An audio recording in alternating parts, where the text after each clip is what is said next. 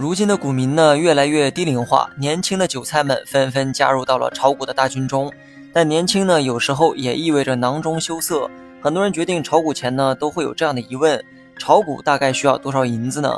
首先呢，你需要明白一个概念哈，股市中呢有一个数量单位叫手，一手呢等于一百股，一手是交易时的最小单位。言外之意，你想买股票，至少也得买一手，也就是一百股起步。了解了数量，接下来只需要了解股票的价格就 OK 了。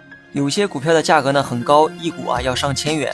比如说茅台，目前的价格大概是两千元一股，即便说只买了一手，也需要约二十万。而有些股票的价格呢却很便宜，只需要几块钱。比如说工商银行，目前价格是五块多一股，这么一算呢，买一手工行的股票只需要五百多块。那么看了上面的例子，炒股大概需要多少银子？估计呢你心中也有数了。按最少的价格去算，那么几百块钱也可以炒股。但是呢，有一点需要声明哈，股票的价格呢不是单看数字这么简单。我也不建议大家因为炒股门槛低而去炒股，切记股市有风险，入市需谨慎。